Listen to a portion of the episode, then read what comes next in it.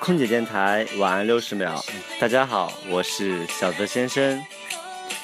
今天啊，我在机场休息室看到一对小情侣，十八九岁的女生趴在男生腿上在睡觉，男生呢脱了外套给她盖着，一直轻轻拍着她的背，自己却穿着短袖。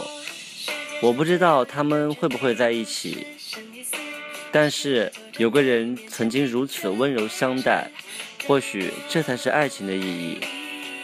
其实有时候两个人相处呢，争吵是在所难免的，忍耐有时候很疼，但结果会很甜蜜。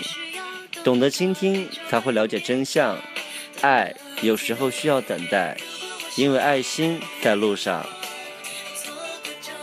我是小泽先生，我在深圳，祝您晚安。